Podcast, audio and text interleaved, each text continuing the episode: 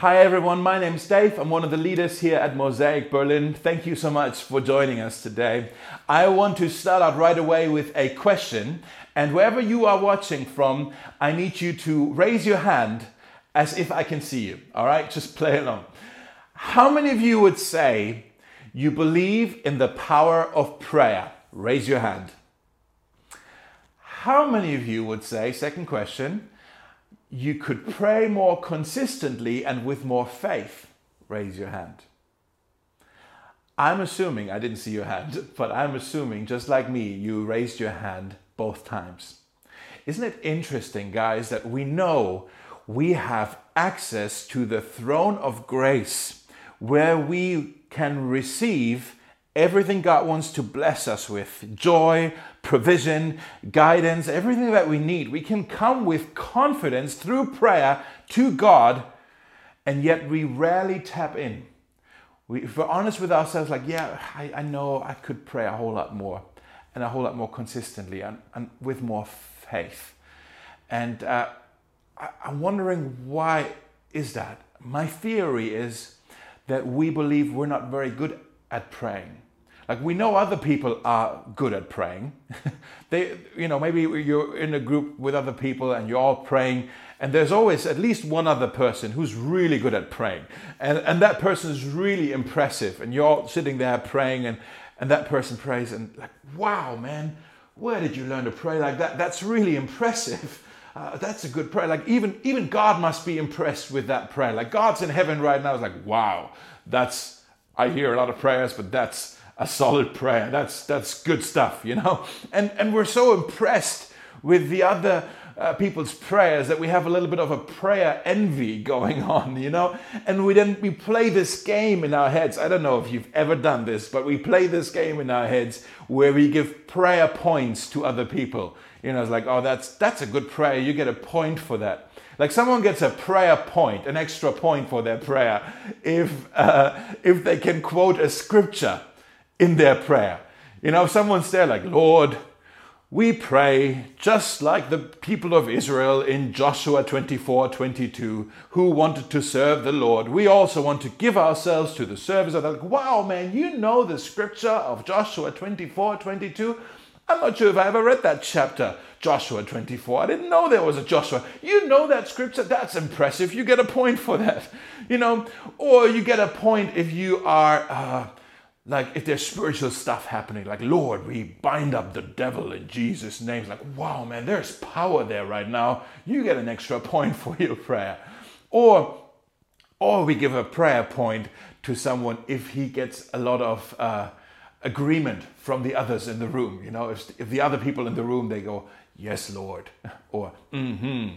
You know, like wow, you're getting all these points for the. It could be a really. We think that's a really boring prayer, but they're agreeing with you. Like you're just praying for your cat. And, and but everybody's like, yes, Lord, the cat. Like, wow, man, you're getting points for the cat. That's impressive.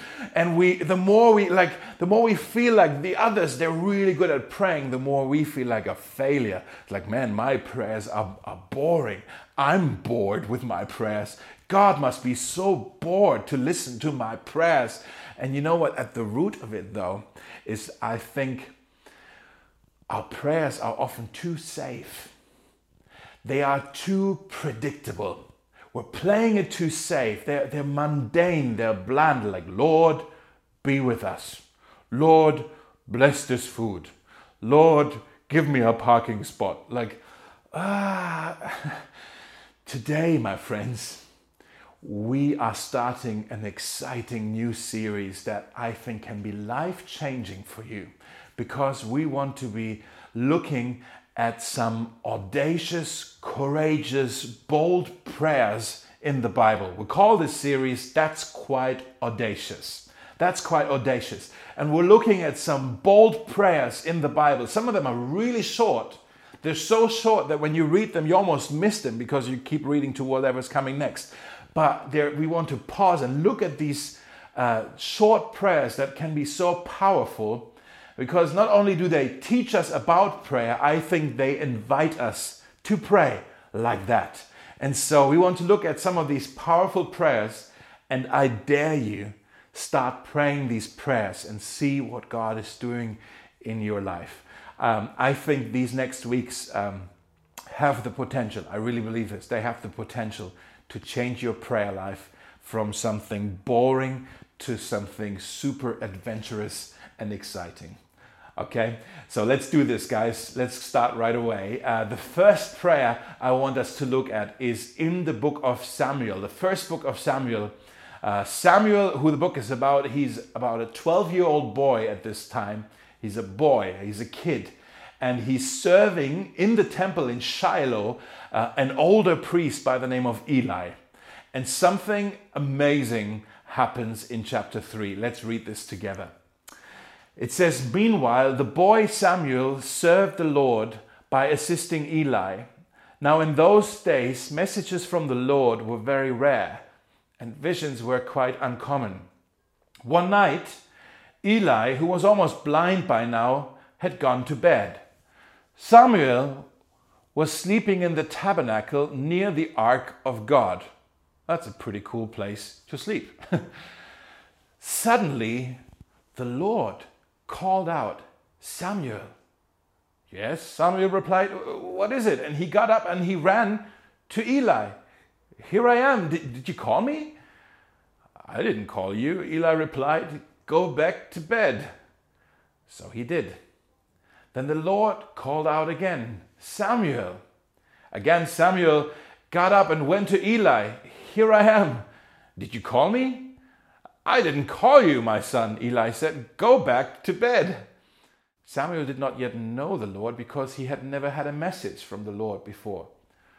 So the Lord called a third time, and once more Samuel got up and went to Eli. Here I am. Did you call me?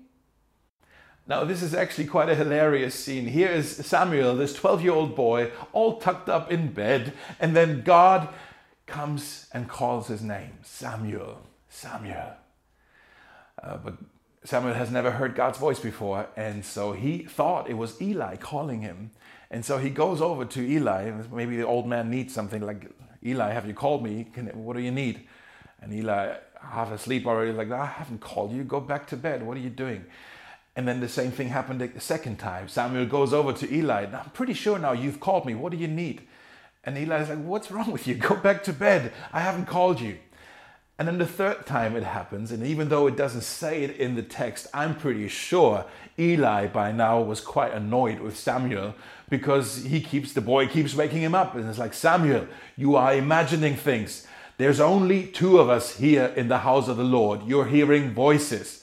And Samuel goes, No, I'm pretty sure. I'm pretty sure I heard the voice calling Samuel. Samuel, you're imagining things. There's only you and me here in the house of the Lord.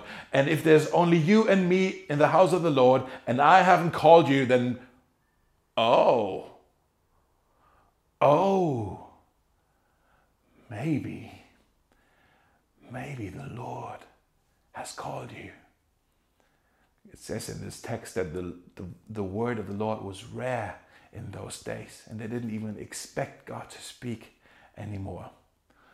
Verse 7 continues Then Eli realized it was the Lord who was calling the boy. So he said to Samuel, Go and lie down again. And if someone calls again, say, Speak, Lord, your servant is listening. So Samuel went back to bed. And the Lord came and called as before, Samuel, Samuel. And Samuel replied, Here is this 12 year old boy praying this courageous, bold prayer. Speak, Lord, your servant is listening.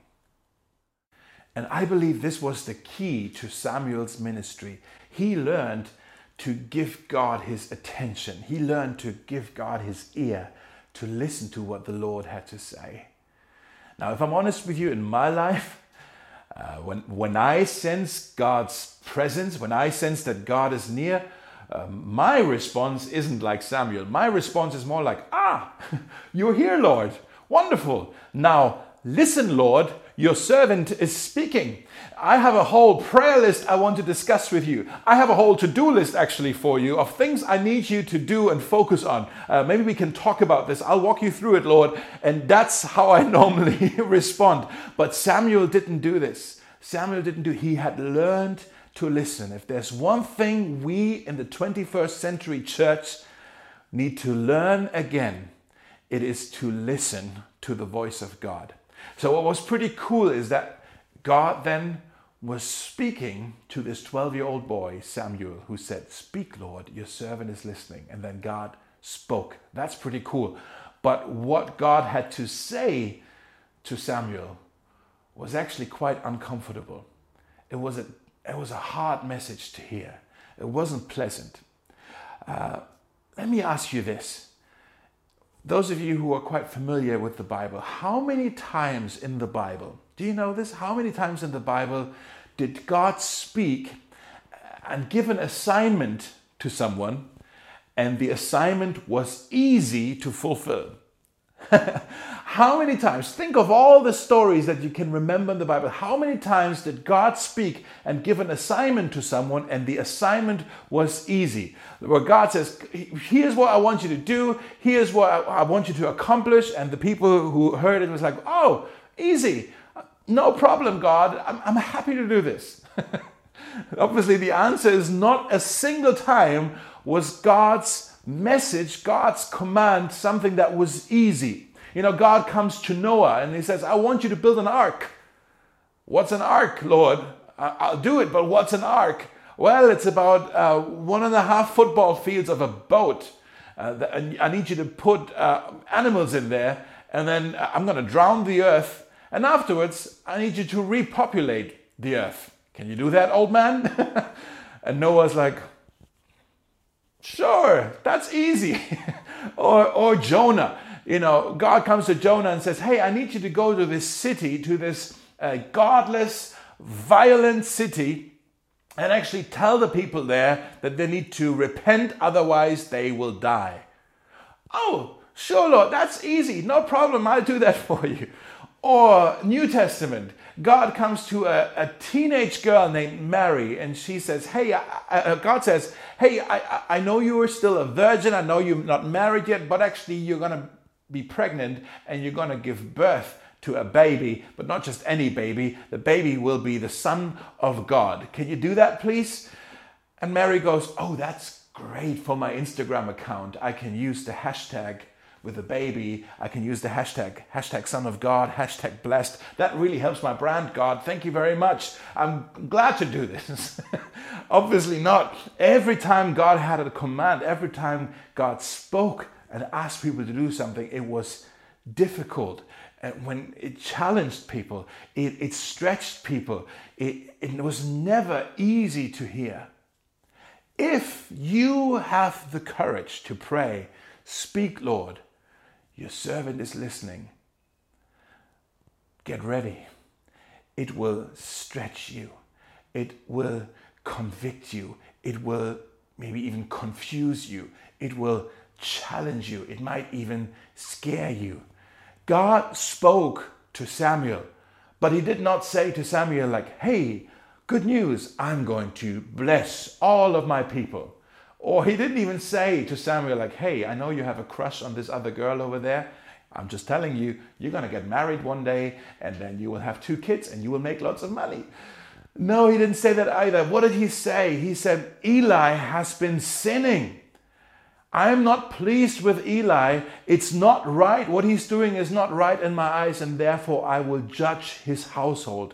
Here's what he's saying God saying, I'm going to carry out all my threat against, threats against Eli and his family from beginning to end. I have warned him that judgment is coming upon his family forever because his sons are blaspheming God and he hasn't disciplined them. And God says, I'm trusting you to deliver this message. I need you to help me make things right, Samuel. And this message was actually quite a burden on this 12 year old boy. What I'm saying to you is it takes courage to pray, Speak, Lord, your servant is listening. Do you have the courage to pray that prayer?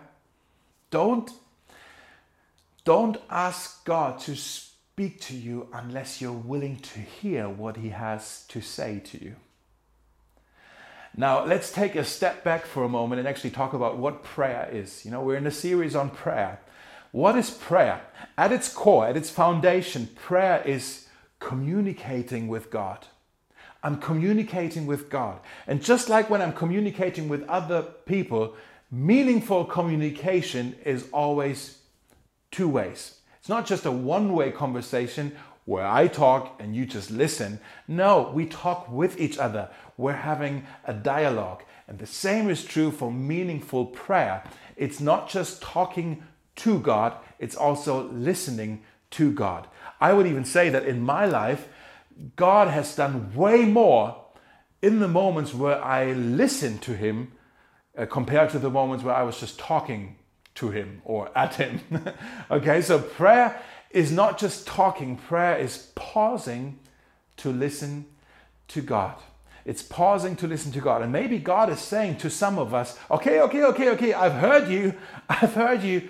Uh, you, you shared already a lot with me. I've heard you, but now you told me what it is that you want me to do. You also told me how you want me to do things, but now can I also have a chance to speak to you? I love you. I want to share things with you. I want to reveal myself to you. I want to direct you. I want to encourage you. I want to guide you. And are we even listening to what it is that God wants to say to us? And maybe you're saying now, okay, I want to do this. I, I, want, I want to be able to hear God. How do I do this? How do I hear God's voice? And I want to talk to you today about two postures that we can adopt that actually help us to position ourselves to be attentive. What Samuel was doing is he positioned himself. He went back to bed and he waited and he listened there was something about this posture of he didn't he went back to bed he didn't go back to sleep he was awake he was waiting and there's something about this posture there's something about a posture that we can learn that makes us um, yeah that, that that helps us to to hear from god. And so maybe you just want to write this down. The first one first posture is be still. Be still. Be still. against all the busyness in the world around us, we have to fight to actually be still, to pause and rest in God's presence. In Psalm 46, verse 10, God actually tells us how to experience His presence. Here's what He's not saying He's not saying, be busy and know that I am God.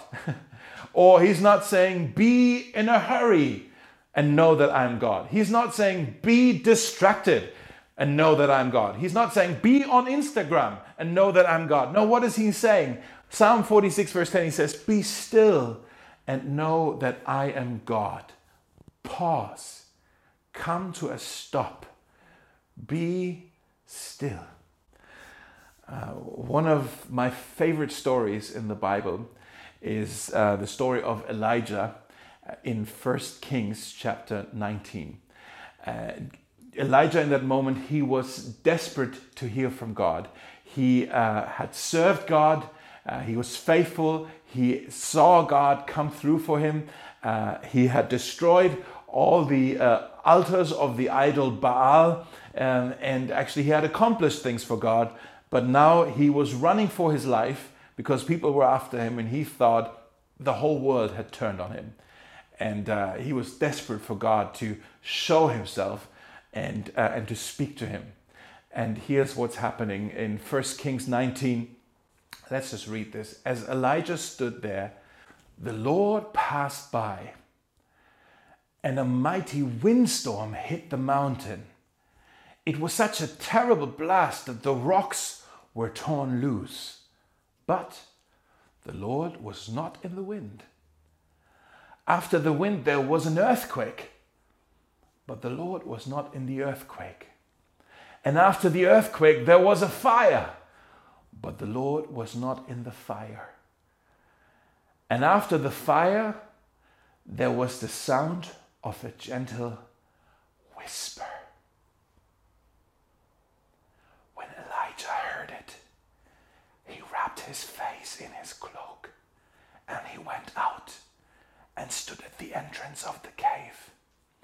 And a voice said, What are you doing here, Elijah?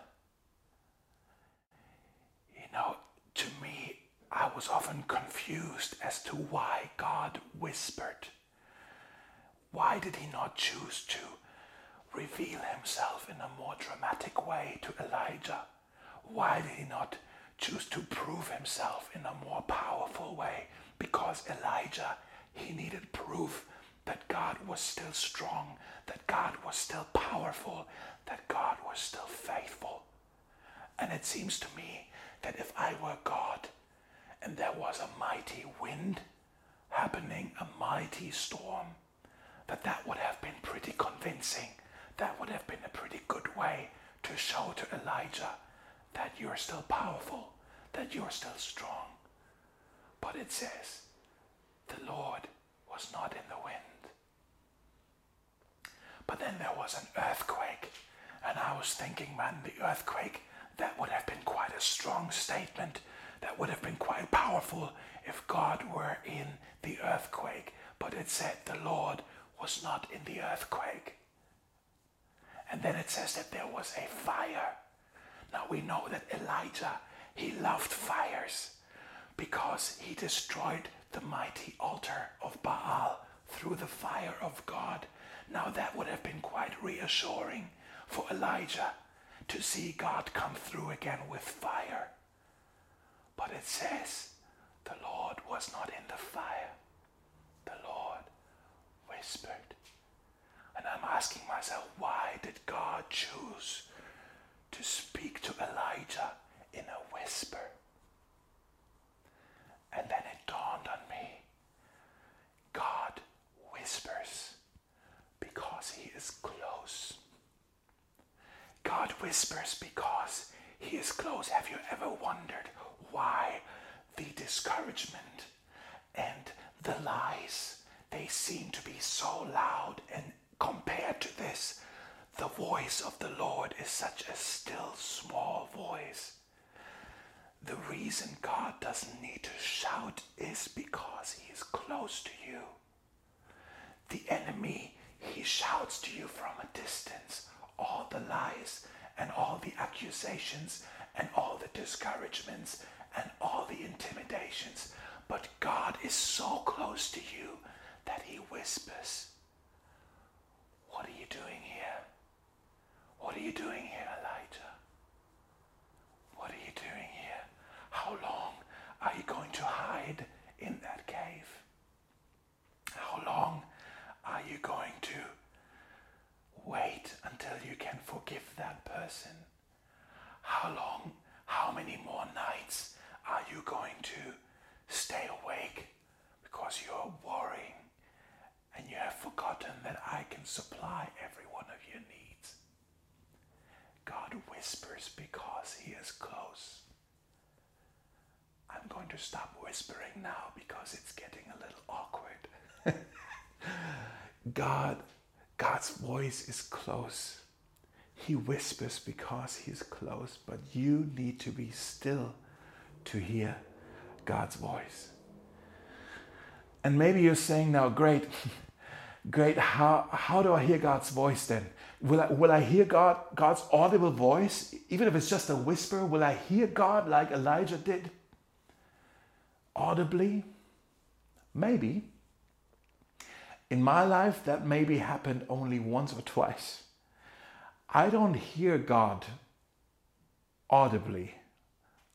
Hardly ever do I hear him that way. But I also would say I hear from God in all sorts of ways all the time. Now, let me just give you four, four ways God speaks to you. He speaks to you through His Word. God speaks through His Word, through the Bible, and that's the primary, most important, and most reliable way God speaks to you. God's Word, the Bible, it encourages us, it directs us, it guides us, it corrects us, it comforts us, it, it builds us.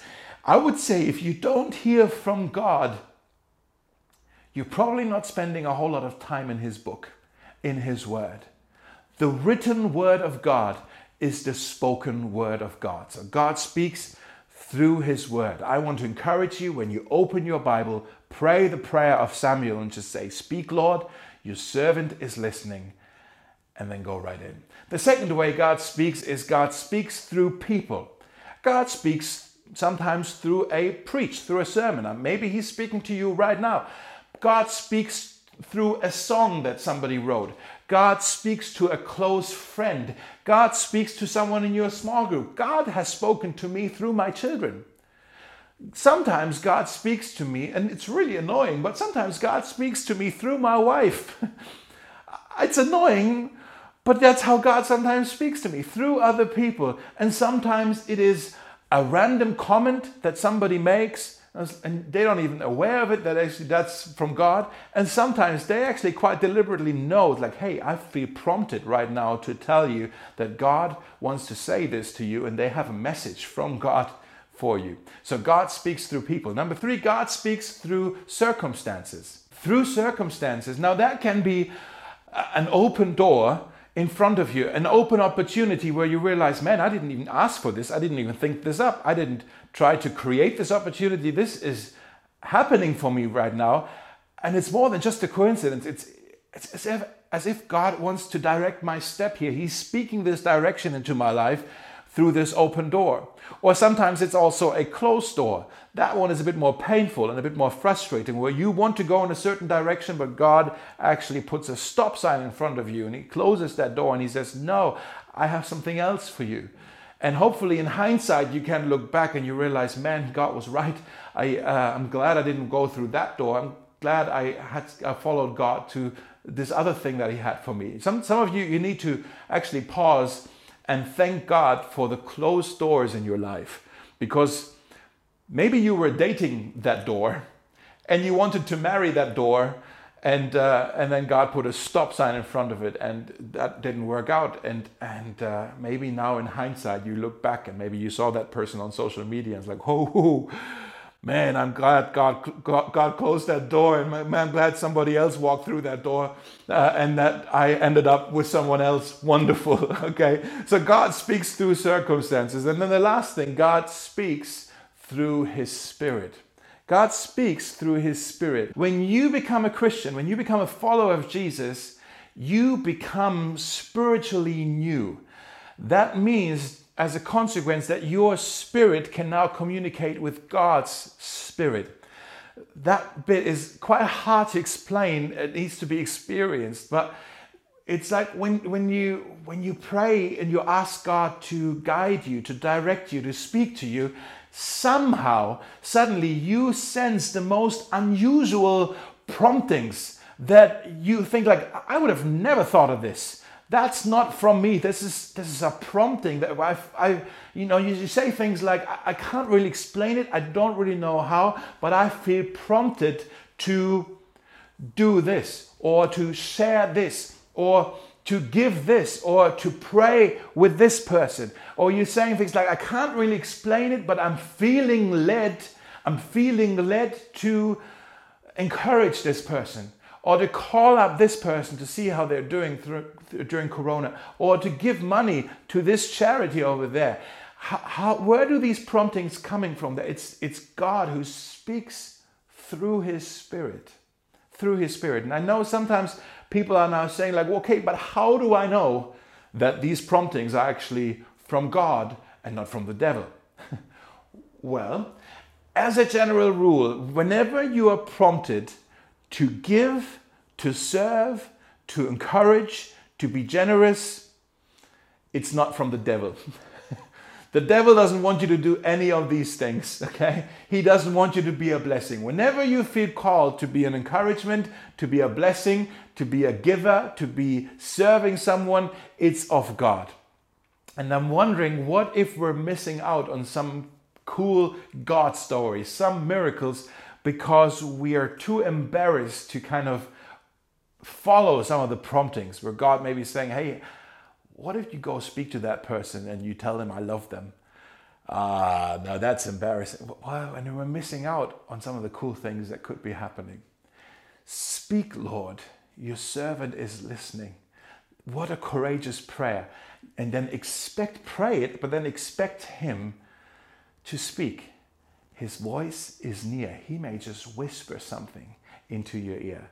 And I tell you also, the more you listen to Him, the more you recognize His voice and then it becomes familiar, and then it becomes a new normal, and it becomes an adventure. An adventure. The second posture, and just very briefly, I'll do this. The second posture, the first posture is be still, the second posture is be willing. Be willing to do whatever it is He says. You know, I've discovered that God reveals His will to those who are willing to obey it. God speaks to those who are ready to do what he says. Speak, Lord, Samuel says, your servant is listening. Your servant. What's a servant? A servant is someone who does the will of the master.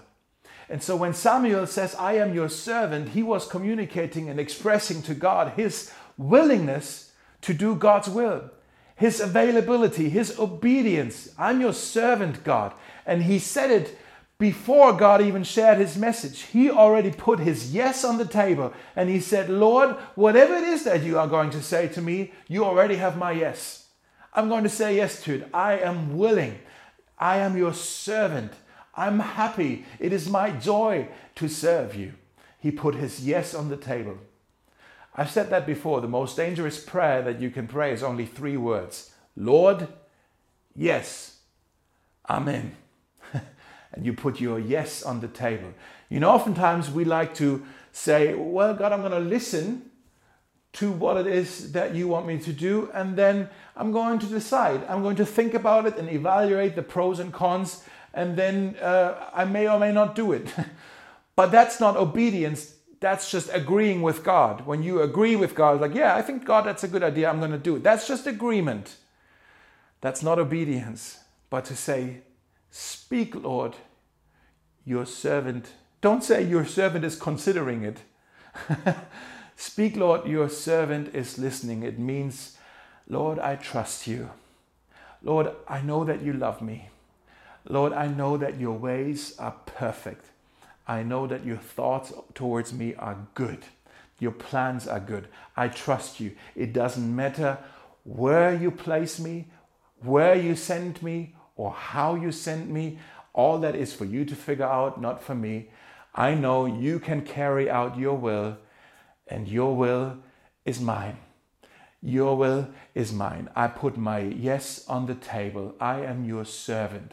I am here to serve you. Lord, what is it that I can do for you today? I dare you guys to pray this prayer. I dare us as a church to pray this prayer. Speak, Lord. We, your servants, are listening. What is it that you want us to do here in such a time as this, in this place, in Berlin? Speak, Lord. Your servants are listening. You know, if I'm honest with you, my prayers are often uh, suggestions to God. You know, I pray, God, would you do this? God, why would you do this? God, would you do this? Or wouldn't it be great, God, if you would do this? God, if I were you, here's how I would solve this. And, and I'm giving God all of my suggestions. But what if instead of coming to God with a list of all requests and demands, what if instead I come with a blank piece of paper and I say, God, what do you want me to do? What do you want me to do? How do you want me to, how do you want to fill this piece of paper? And then be willing to receive this and obey it. God, is there anything that you want to say to me about my marriage? It's a blank piece of paper. What do you want to say? God, is there anything that you want to say to me about my work? Is there anything you want to say to me about my finances? God, is there anything you want to say to me about my time management? Is there anything you want to say to me about my friends? And then listen. Speak, Lord, your servant is listening. Listen and be willing to receive whatever it is that God wants to say and obey it. God, I don't want to just come to church. I want to be the church. God, would you show me where I can use my gifts to honor you and to serve this church body? Lord, what do you want me to do? It's a blank piece of paper. Speak, Lord, your servant is listening. And then listen and be ready, be willing to receive it and obey it. God, who is it today that needs encouragement from you? Give me some names. It's a blank piece of paper.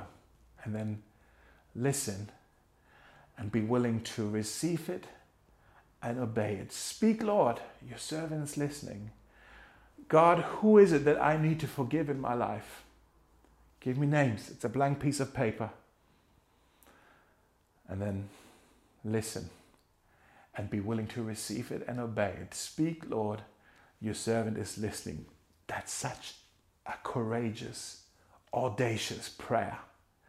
I want to challenge you today. I want to invite you to pray this prayer. And it might seem scary to pray it, but you know what's there's only one thing that's more scary. It's not praying it. Not praying this prayer means you are missing out on hearing God's voice in your life. You are missing out on what it is that God wants to say to you and what He wants to do in you and through you. Now, before we are going to sing today, we're going to take a um, few moments where we just want to practice being still and being willing, putting our yes on the table, and to just pray, Speak, Lord, your servant is listening.